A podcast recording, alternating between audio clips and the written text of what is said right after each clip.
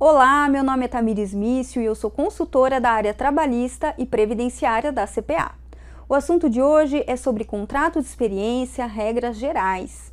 O contrato de experiência, ele é um contrato por prazo determinado e ele é tratado pela doutrina trabalhista como um contrato de prova, que é aquele contrato que tem por objetivo fazer com que as partes se conheçam, que o empregador conheça o empregado e que o empregado conheça o empregador. E aí, ao final do término de experiência, que as partes decidam se esse contrato será por prazo indeterminado ou se esse contrato será rescindido no último dia da experiência.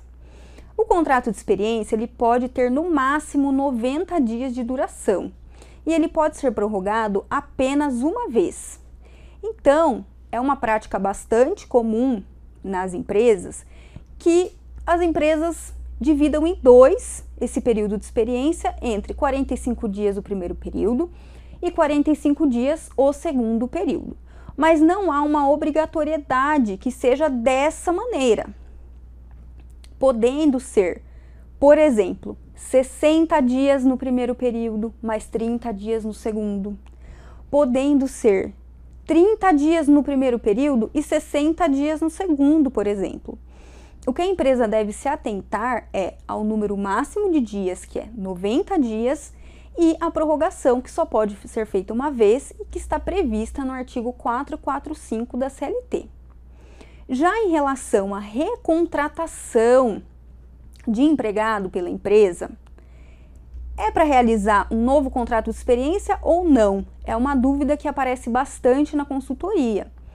Olha, a nossa orientação é a seguinte: se esse empregado for exercer uma função completamente diferente da que ele exerceu no primeiro contrato, pode ser aplicado o contrato de experiência sim.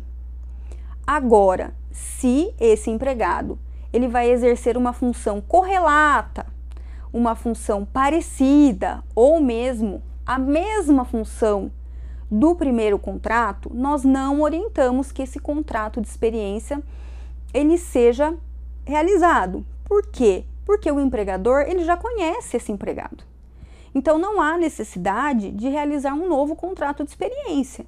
Esse contrato de experiência na recontratação, ele só vai ser realizado caso as funções sejam completamente distintas do primeiro contrato e do segundo contrato. Esse foi o assunto de hoje. Obrigada a todos. Tchau, tchau.